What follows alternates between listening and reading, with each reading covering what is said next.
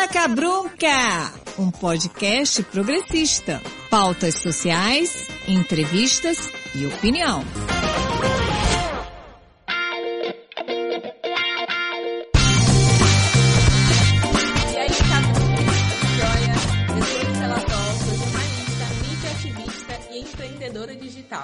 No episódio 6 dessa primeira temporada do Fala Cabrunca, nós vamos conversar sobre transgeneridade. E nós vamos falar sobre gênero porque no último episódio do Fala Cabrunca sobre corpo livre que a gente conversou com a Bielo Pereira, gerou muitos comentários, muitas questões, então a gente vai aprofundar um pouquinho mais sobre esse tema. E a transgeneridade é um assunto muito novo, né? A gente tem ainda muita descoberta, muito o que compreender pela frente.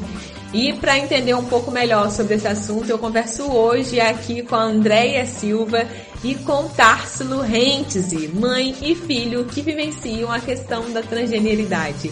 Társilo e Andréia, por favor, se apresentem. Oi Estela, oi todo mundo. É, eu sou o Társilo, sou homem trans. Atualmente estou estudando psicologia e hoje vou é, compartilhar algumas coisinhas com vocês. Eu sou a Andrea, é, a mãe do Társilo, como a Estela já falou. Primeiramente, eu gostaria de agradecer pelo convite, né, de poder estar contribuindo um pouco com esse tema que é tão importante para gente e dizer que, além de mãe do Társilo, eu também faço parte do grupo Mães pela Diversidade, representando esse grupo que é um grupo nacional e que a gente tem uma um, um pequeno grupo formado aqui em Campos também. É, gostei muito de, vou, é, estou gostando muito de estar participando com vocês e, e tá sendo, vai ser um prazer, tá? Dar a minha contribuição. Muito obrigada por vocês dois terem topado falar sobre esse assunto aqui no Fala Cabrunca. Sejam muito bem-vindos. E Társilo, eu começo te perguntando qual é o conceito correto da transgeneridade. Acho que é um bom primeiro passo começar a entender o que é transgeneridade. E aí eu falo, né, enquanto homem trans, enquanto é, pessoa também que convive com outras pessoas trans, que o entendimento de transgeneridade né, mais adequado é que a pessoa trans é a pessoa que ao nascer foi designado com determinado gênero, um determinado gênero binário, né, homem ou mulher, e aí a pessoa não se identificando com essa definição ao longo da, do período de, de se entender enquanto pessoa, é, entende que não cabe dentro de, dessa definição, seja entendendo que sendo de, é, definido como homem é, se identifica como mulher, ou que sendo definido como mulher ao longo do, do, do seu percurso individual se entende como homem, como também existem pessoas que não se enquadram né, nessa binaridade, né? E aí vem outros conceitos como a não binaridade, o gênero fluido, e aí são, são algumas outras e novas possibilidades assim de existência que, que a gente tem conseguido pensar e conseguido vivenciar. Certo, Társilo. E também é importante a gente deixar registrado que homem e mulher, né, construção do feminino e do masculino também são construções sociais, né, são padrões que são criados socialmente para a gente acabar se enquadrando de alguma forma. E como que foi para você? Quando que foi que você identificou que era uma pessoa transgênera? Sim, sim, são construções sociais que a gente internaliza, né? E muitas vezes a gente nem questiona elas, na maioria das vezes, né? Então, é, eu, eu nasci, fui, fui criado numa cidade do interior, né, que é São Fidélis, e aí lá eu não tinha acesso a, a, a esse debate de, tanto os debates de gênero quanto de sexualidade, assim, era uma coisa que na minha infância e adolescência eu nunca tinha é, tido uma, um aprofundamento. Porém, em mim eu sempre tive alguma questão, assim, que até certo momento eu achei que apenas era uma questão de sexualidade, e aí era conflituoso para mim, com a família e com os, com os amigos assim próximos também. Então, para me identificar mesmo foi um longo processo, assim. Acho que para todas as pessoas trans é um processo, não é uma coisa que acontece de uma hora para outra. É, e aí, quando eu fiquei maior e saí, saí de casa, né, que eu fui começar a fazer faculdade, eu tive contato não só com o debate, mas com outras pessoas trans também, né? E aí há uns dois anos atrás, assim, como o conflito e a questão ainda continuava, mesmo depois de eu já vivenciar uma, uma experiência de, de afetos e sexualidades diversas, assim, ainda tinha alguma coisa que não estava exatamente encaixada. E aí eu comecei a pesquisar e conversar com outras pessoas trans para ver o quanto eu me identificava e ver é, se aquela questão era uma questão minha também, se era isso, se não era. Mas principalmente para eu, eu começar mesmo a, a, a, ter essa relação com o meu corpo e querer é, entender qual era o, o, a minha necessidade de mudar ele ou não, se era uma questão que eu queria expor para a sociedade ou não, se era o Tássilo ou se era realmente nessas imposições de feminino e masculino ou só isso, ou se era uma questão de identidade. Foi quando eu encontrei uma psicóloga, que ela é uma psicóloga sexóloga, e assim, ela foi bastante incisiva no sentido de que a identificação é minha. Ninguém mais iria dizer se eu sou ou não o Társilo, não é medicina, não é nenhum profissional da psicologia, e ela deixou muito isso assim explícito para mim. E aí eu fui caminhando, assim, junto dela e junto dessas outras pessoas trans que eu tava começando a ter contato. E aí eu, e aí eu fui me entendendo mais, assim, entendendo o que era ser uma pessoa trans. E acabou que eu me identifiquei enquanto homem trans. É, e a gente estava na semana passada conversando exatamente sobre essas questões do interior, né? E a gente estava traçando exatamente esse paralelo sobre pessoas que moram no interior que não têm muito acesso a essa vivência, né? A essa vivência diversa. É, como que você enxerga essa questão assim de morar no interior, essas pessoas que ainda moram no interior, que têm essas essas questões? Como que você avalia assim? Geralmente nas cidades do interior, assim, reina um pensamento meio retrógrado, né? Uma pensamento conservador. E aí acho que para pessoas que não se encaixam assim como a sociedade ela é formada, né, em questão de gênero, em questão de papéis de gênero também, né, é, é, um, é um, um pouco adoecedor, porque embora a gente hoje em dia tenha muito mais facilmente acesso a algumas leituras e algumas, algumas falas mesmo de pessoas que estão longe da gente com a internet, com, com essa possibilidade assim de de estar perto do que está longe, nem todo mundo tem acesso a isso. E acho que mesmo isso não se compara a você estar de frente e a estar diariamente com uma pessoa que vivencia algo próximo do seu, né?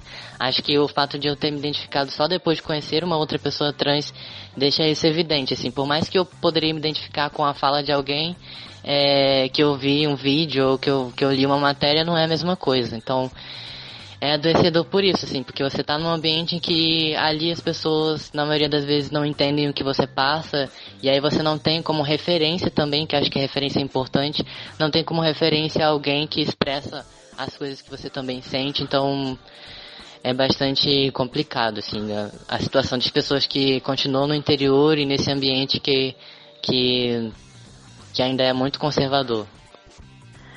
É, eu também penso, é, Estela, que a cidade pequena ela é, dificulta também pela questão religiosa, porque as cidades pequenas geralmente ela, ela tem essa questão religiosa muito forte, né? E a gente percebe que a religião ela interfere muito né, na, na, em algumas questões, principalmente as mais polêmicas e que a gente e que e nos grandes centros a gente tem todos os tipos de religião, né? Não é só a religião católica ou a religião evangélica, nós temos todas as religiões, então é, a religiosidade não pesa tanto, né? Não, o conservadorismo não pesa tanto. E aí é, os grandes centros estão mais abertos, né, para as pessoas e a gente tem acesso a várias pessoas. Já nas cidades pequenas não, né? É tudo muito velado, é tudo muito fechado, né? Por conta da questão religiosa que para mim interfere muito nessas questões. É sim, André, a gente que mora no interior, né, a gente tem bastante essa questão desse tradicionalismo religioso, né?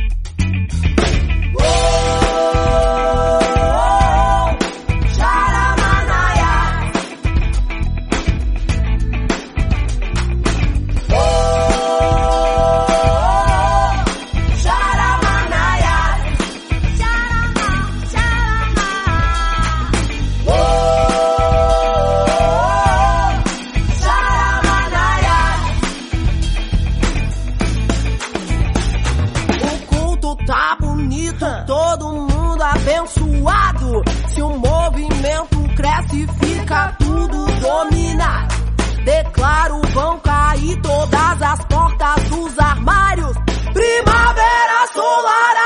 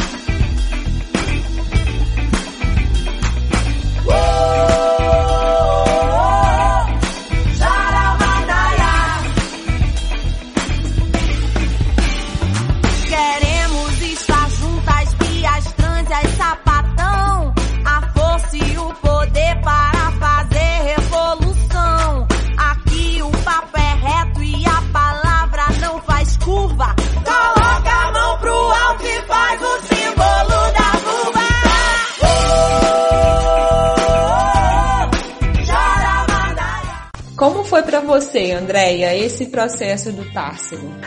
Estela, olha, vou ser bem honesta para você. Assim, no início, para mim, foi bastante difícil até para o meu entendimento mesmo, sabe? Porque é, eu não sou daqui, né? Eu sou paulista, então eu venho de um grande centro, venho de uma, de uma família é, que nunca foi nada tradicional, né? De uma família que sempre deu muita liberdade pra gente de pensamento, né? De ação.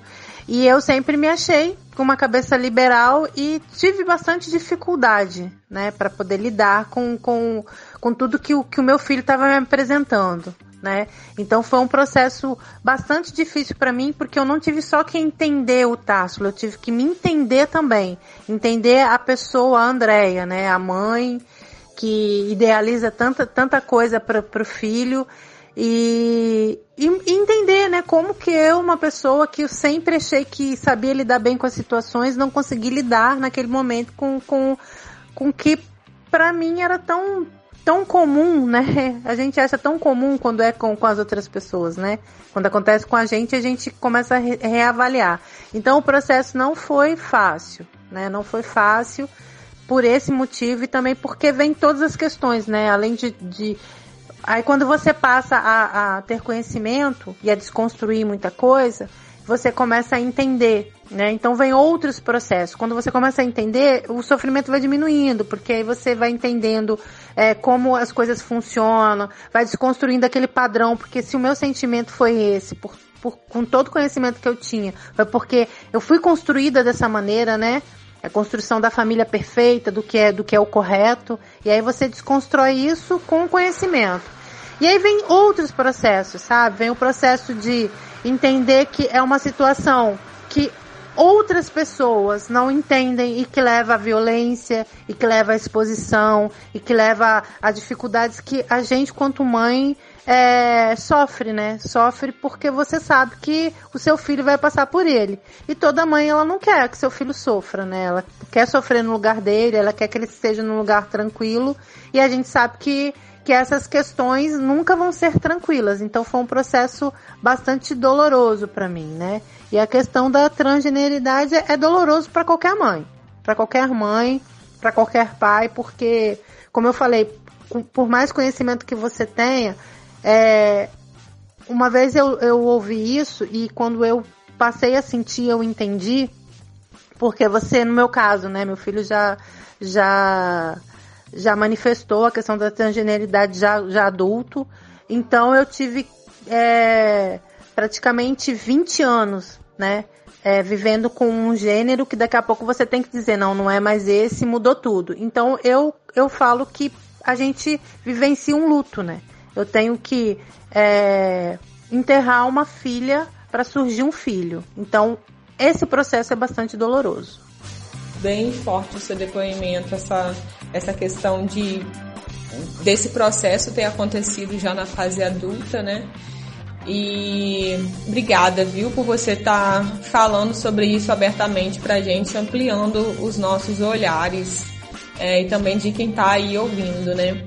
E a, a, sensação que eu tenho é que essa questão de gênero, ele, ela deu um boom né, com a internet, com, com as mídias digitais. Isso não tem muito tempo, né? Isso faz pouquíssimo tempo. Porque tem muita gente que fala sobre ah, tá na moda.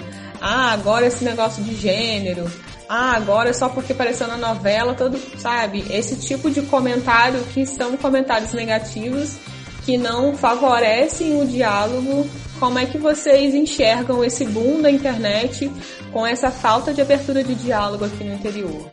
Então, Estela, é, eu enxergo assim, é, são dois lados, né? Ele tem um lado bom e ele tem um lado totalmente prejudicial, sabe? É, a gente tem um lado bom em relação às informações. Hoje em dia, qualquer pessoa que tem acesso à internet, a um celular, ela consegue se informar sobre essas questões que nós estamos falando aqui. E se elas procurarem, lógico, né, sites sérios e tal, que tem informações corretas e tal, é fácil de se informar, coisas que antigamente a gente não tinha, né? A gente não tinha esse acesso fácil. Mas na contraponta disso, existe também hoje em dia, que está sendo muito muito utilizado, que são as redes sociais, né? Que pra gente do interior eu vejo de forma totalmente negativa, sabe? São essas, essas, é, esse zap zap aí de, de, de grupos de conservadores que eu não aceito isso, eu não aceito aquilo, e que vai passando de um para o outro, que vai incluindo mais pessoas e que, e que agem de forma errada porque na verdade eles acabam dando informações ao qual eles não têm conhecimento, ao qual eles não, não, não tiveram acesso, não ouviram, sabe, pessoas é, envolvidas no meio para se informar e falar sobre esse determinado assunto e a gente tem muito isso aqui no, no interior, né? Então, tem esse lado negativo, sabe, da internet. E eu acho que é muito importante, eu falo para qualquer mãe, o conselho que eu posso dar para qualquer mãe é informação, sabe? A, informa, a partir do momento que a gente se informa, a partir do momento que a gente conhece, a gente começa. Porque eu acho que tudo que a gente desconhece, na verdade, é assustador, né? Tudo é assustador. Então, a partir do momento que você começa é, a pesquisar mais sobre o que o seu filho está te trazendo, e foi isso que eu tentei é, fazer, né? Até para eu poder superar as minhas dificuldades, né? Então eu falo, sempre eu falo isso, que o Grupo Mães pela Diversidade, assim, foi um, um divisor de águas na minha vida, porque eles trouxeram para mim, né? Todas as informações que eu precisava, entendeu? Em relação a essas questões. E aí eu fiz várias desconstruções na minha cabeça por conta disso, né? Por conta das informações que eu tive, né?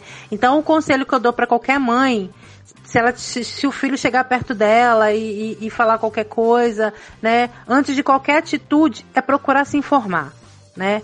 É lógico que medo a gente vai ter, que confusão em relação a várias coisas a gente vai ter, mas o conhecimento, sabe? Ele é, ele modifica muito, né? Ele modifica é, até a sua forma de ser, né? De agir, porque eu acho que a partir do momento que você entende, né?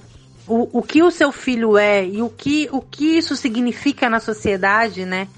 Você passa a, a compreender, sabe? A fazer parte daquele mundo, a querer ajudar com mais conhecimento, com mais pessoas. Então, eu falo sempre, para qualquer pai, para qualquer mãe, primeiro passo, antes até do, do, do julgamento, é procurar, procurar conhecer, é procurar se informar. Eu acho que a maior vantagem assim da internet, né, porque ela tem tem esse caráter assim de que é um mundo muito vasto e aí você pode acabar acessando um conteúdo que não é tão confiável assim e aí você passar isso para uma outra pessoa que já está num momento sensível é é complicado. Então, a melhor coisa para mim assim, ao meu ver, da internet é a possibilidade da criação de redes. E aí, como a minha mãe relata também, assim, uma, um ponto importante da minha trajetória, da nossa trajetória, assim, é, foi o acesso e a, e a, a introdução, assim, no, no meio com o grupo Mães pela Diversidade, né? E para a pessoa trans também, eu tendo contato foi, foi diferente para mim, assim, é, na internet e no dia a dia também. Mas enquanto eu tava no interior, assim, o conhecimento de algumas associações e que são formadas e, e são formadas por, por pessoas trans, inclusive, como por exemplo a ANTRA, que é a Associação Nacional de Transsexuais e Travestis, a Rede Trans, o Fórum Estadual também que existe, e existem páginas, né, tanto no Facebook quanto no Instagram. Eu, eu indico, assim, para pessoas que querem ter leituras e querem começar a entender e contato com outras pessoas trans também, sobre a sua própria realidade, né, enquanto pessoa, como também indicar alguém próximo que está com, com dúvidas. Eu falo para procurar essas fontes, assim, que são feitas por e para pessoas trans, assim, que principalmente tem como tem como ter uma assim uma uma segurança maior de que é, aquela fala ali tem uma não é uma fala de, do senso comum, mas de que existe toda uma, uma pesquisa e um, um caminho ali por trás para e uma possibilidade também de acolher essa pessoa, né? Porque é um pouco difícil assim quando quando você individualmente também não sabe muito o que responder, né? Imagino que para você foi assim e para mim também quando é, eu já estive em algumas situações de alguém chegar para mim com é, com muita dúvida e não saber o que fazer e às vezes está no momento também de tensão com a família, de tensão com todos os, os espaços em que a pessoa adentra e você fica um pouco receoso de saber como, como agir. E acho que essas redes que são criadas, assim, é, tem maior possibilidade daquela pessoa ser recebida de uma forma que não vai pesar para ninguém, assim. Então, Mães pela Diversidade é isso, assim. Eu não tinha nenhuma mãe para dizer, mãe, conversa com essa mãe que ela vai te dar uma resposta, mas eu tinha o grupo Mais pela Diversidade que juntos conseguiram dar um acolhimento, né? E acho que a, a possibilidade que a internet tem de, de, de trazer um conforto é essa rede, assim, que é possível de criar. Assim. Tá aí várias referências para você que tá aí ouvindo o podcast e quer ler mais sobre o assunto, precisa, né? Todo mundo precisa ler mais sobre o assunto e entender porque a questão de gênero não é uma coisa direcionada a grupo, não é uma questão de grupo, é uma questão de sociedade. Você que tá aí ouvindo Fala Cabrunca, me segue lá no Instagram, arroba Estelator, ou se você preferir, me adiciona no Facebook também. Eu tô lá como Estelator Freitas, com S e dois L's. Sugira temas, deixa seu comentário, vamos lá interagir. E além aqui do site Rural, esse podcast também fica disponível no Spotify e no Deezer. E vocês estavam falando sobre Mães pela Diversidade. Andréia, como que é esse projeto e qual que é a atuação dele no interior? Então, é um projeto super bacana, que é um projeto conhecido nacionalmente, né? O Mães pela Diversidade é uma ONG que ele surgiu de um grupo de pais e mães em São Paulo que era um grupo pequeno, que queriam justamente defender os filhos, os direitos e tal, e começaram a se movimentar e hoje esse grupo já, já atua em 23 estados, né? Aqui no Rio de Janeiro, ele praticamente já está em todos os municípios e a gente tem um grupo pequenininho, sabe? Muito acanhado em campos, porque volto a falar, eu acho que a gente está se repetindo nessa palavra, mas é uma palavra que a gente fala muito aqui no, no município que, no município que nós somos uma cidade bastante conservadora, então é, a gente, nosso grupo aqui ela, ele tem uma dificuldade muito grande de adesão, sabe? Nós somos um grupo que a gente praticamente está funcionando mais pelo WhatsApp, porque a gente tem, é, a gente perdeu até, nós temos uma psicóloga que é voluntária e ela tá, tinha direcionado um, feito um grupo pra gente participativo, mas esse grupo era composto por três, quatro mães, né? Mas nós, nós perdemos nosso espaço, então a gente está se comunicando praticamente pelo WhatsApp e na luta para tentar, né? É, conseguir que mais mães participem, porque como eu disse, o conhecimento é libertador, então eu acho que quanto mais mães participarem, né? Melhor vai ser a convivência com seus filhos e melhor vai ser é, o bem-estar desse filho, né? Psicologicamente, emocionalmente. Então, a gente, quanto mais mães entrarem no, no grupo é melhor, mas a gente tem uma, uma dificuldade das pessoas aceitarem a participar. Mas é um grupo numa importância muito grande. Tá aí um super projeto, né? O Mães pela Diversidade, que faz toda a diferença, inclusive uma diferença social, né? Eu tenho certeza que esse grupo vai promover transformações revolucionárias. E no quadro Curiosidade de hoje, em 2017, Meg Rayara Gomes de Oliveira se tornou a primeira travesti negra a receber o título de doutora pela Universidade Federal do Paraná. E olha, isso é histórico, porque de acordo com o levantamento feito em 2017 pela Rede Nacional de Pessoas Trans do Brasil, 82% das mulheres trans e travestis abandonam o ensino médio entre os 14 e os 18 anos. E respeitar o nome social né, desses alunos seria um dos passos mais importantes para tornar essa escola mais inclusiva. Társilo, você tem dados atualizados sobre esses projetos? Eu já aproveito aqui para perguntar se você enfrenta algum obstáculo por conta do uso social. Então, outro dado que eu acho importante a gente ter conhecimento é de que 90% das mulheres trans travestis nacionais hoje é, se encontram na prostituição. E isso não por uma escolha individual, na maioria dos casos, mas por como você, como o dado que você trouxe destaca, né, pela uma dificuldade de completar os seus estudos e também porque as chances ficam diminuídas no mercado formal de trabalho quando existe é, um preconceito, uma discriminação ainda em relação às pessoas trans. E aí, é, tendo que dar uma continuidade na sua vida, um jeito de muitas vezes precisando sair de casa por, por é, sofrer repúdio da família, não ter um apoio, precisam trabalhar e aí os estudos ficam a segundo plano, né? É, e uma outra coisa também, né, ainda nessa, nessa via, é de que um, um, tem um número também bastante expressivo sobre as pessoas trans nacionais, é de que somente, de todas as pessoas trans do Brasil, somente 0,02% estão é, realizando uma graduação nas universidades públicas. E isso é uma, um dado assim gritante, alarmante, né? Que a gente é muito pouco ainda lá dentro, muito pouco produzindo conhecimento, muito pouco se formando e adentrando o mercado de trabalho. E acho que também uh, isso vem também da entra no assunto da minha dificuldade, assim como alguém que não tem os documentos certificados, é que lá mesmo dentro da universidade isso me dificulta acessar algumas coisas, né? É, mesmo que exista a portaria que garante o uso de nome social, em alguns momentos é, houve a exposição do nome civil para participar de alguns processos seletivos de, de bolsa e de participar de algumas é, seleções lá dentro para trabalhar, para desenvolver projetos. E aí esse respeito acaba sendo né, violado assim. A, a portaria ela não, não garante que isso não aconteça.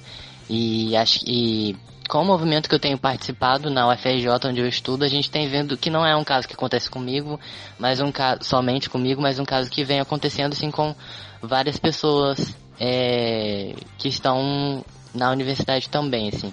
E não só na universidade, né? Para, por exemplo, a, a acessar o SUS ainda eu tenho que ir lá dizer é que colocar como o sexo feminino e usar o meu nome civil. Então, em alguns outros espaços, espaços é, públicos, apesar disso ser lei, algumas pessoas não conseguem, não, não são capacitadas ou mesmo pelo preconceito não conseguem aceitar e lidar de uma forma correta. Assim, então, ainda é complicado.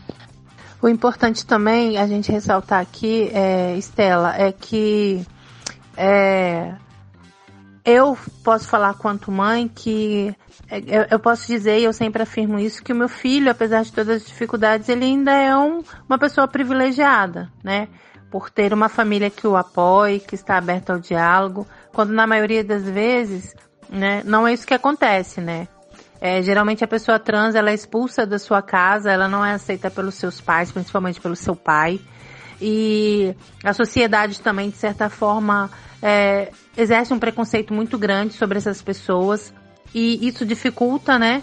No campo de trabalho para conseguir um trabalho. Então, é, ninguém se prostitui porque quer, né? É aquilo que fica disponível para eles poderem conseguir ter, ter acesso a se manter, a ter uma vida digna, né? No mínimo, né? Vamos dizer assim, de certa forma. E o que é estranho também a gente ressaltar é que as pessoas vinculam isso, né? Por ter é, uma quantidade grande, né, de pessoas trans é, na, na prostituição, vinculam, vinculam que tudo voltado à, à pessoa trans é sexual. E na verdade não é, né? E é estranho que é, nós, num país que mais mata transexual e travesti, é o país também que mais consome pornografia com, com, com a travesti, né? Com as travestis. E então a gente observa que aqueles que mais condenam são aqueles que mais procuram, né, assistir esse, esse, esse tema, entendeu? E, e é, uma, é um conflito muito grande, né? É muito, é, como eu posso dizer, não dá para entender, né? A gente não entende como funciona esse preconceito, né? De eu julgar o outro, mas me achar no direito de querer ver aquilo que o outro faz, entende? É uma grande contradição, né? E é exatamente por a gente validar, a gente enquanto sociedade, né? Validar esse discurso do tradicional, do religioso, da gente não querer abrir e ampliar discussões. E eu trago o religioso pela questão da gente não olhar mesmo, né? Não, não olhar amplamente. Eu não estou aqui condenando nenhuma religião, é, não estou falando não é esse o discurso, né? Pelo contrário, a gente quer que o diálogo seja aberto, que a gente possa ampliar o diálogo, né? Inclusive nas religiões, ia ser incrível se, a, se todas as religiões pudessem abrir o espaço para o diálogo, né? E entender de fato as questões sociais, perder um pouco desse preconceito. Um pouco não, né? Excluir de fato esse preconceito para a gente conseguir olhar o todo e ampliar as discussões, porque a gente vive num abismo social muito grande ainda. E para vocês dois, quais são os caminhos que vocês acham que nós, enquanto ainda sociedade, devemos?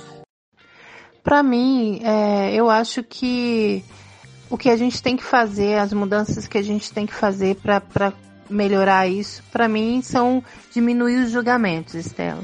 A gente julga muito aquilo que a gente desconhece, né? A gente julga muito pelo que as outras pessoas nos apresentam sem tomar conhecimento. Então eu acho que quando nós começarmos a parar de julgar o outro, né? É, e começar a observar mais as nossas atitudes, né? Como a gente está reagindo, o que a gente pode fazer para melhorar, eu acho que as coisas começam a funcionar e os entendimentos vão surgir. Então, para mim, é justamente isso, é, deix é deixar os julgamentos de lado. Eu acho que essa mudança acontece a partir do contato, né? É...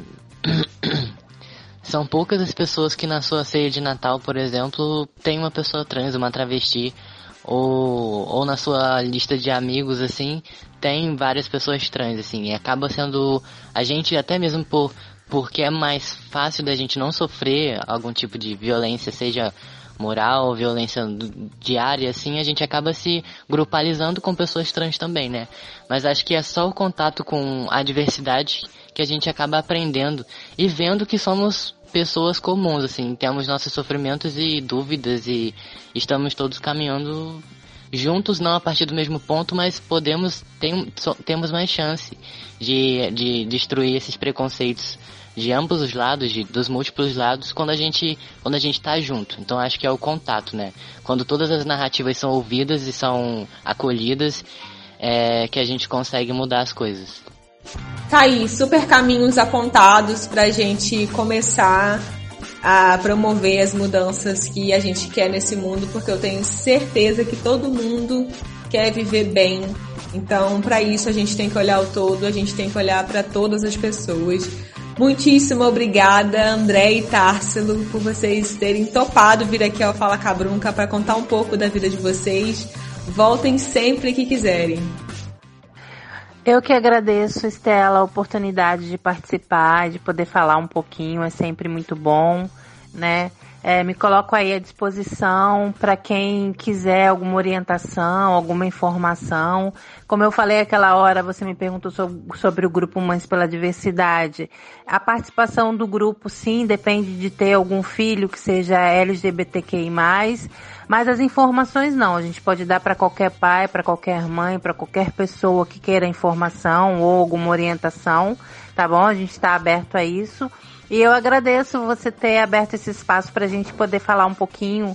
É um, muito importante, né? Muito importante a gente trazer essas discussões e ter pessoas que ouçam, porque eu volto a dizer, eu sou defensora disso, o conhecimento liberta. Então, quanto mais pessoas é, falarem sobre esse assunto, é, vai ser melhor para todos nós, tá bom? Muito obrigado. Poxa, Estela, eu quero agradecer bastante também o convite por poder estar aqui compartilhando essas coisas, tendo essas trocas que acho que são fundamentais, assim, pra gente conseguir mudar as coisas, acabar com todo tipo de preconceito, né?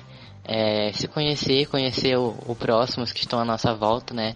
A sociedade como um todo tem isso como dever. E também me coloco aberto, assim, a qualquer outro momento que a gente possa estar tá desenvolvendo mais debates e trocando mais coisas mesmo.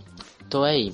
Um beijinho para você e para todos. E é isso, Cabrunques. Eu desejo de verdade que esse podcast tenha plantado aí uma sementinha em você para que juntos, juntas e juntos possamos transformar a nossa cidade, nosso estado, nosso país num lugar melhor para todo mundo, porque só vai ser bom se for bom para todas as pessoas.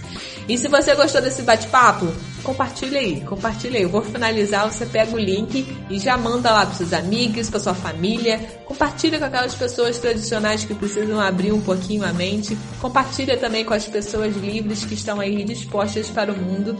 Compartilha esse podcast com todo mundo. O Fala Cabrunca vai ao ar nesta temporada todo sábado a partir das 9 horas da manhã nas plataformas Spotify, Deezer e também no site Urural. Bora criar uma rede de transformação através da comunicação. Beijo e até o próximo episódio.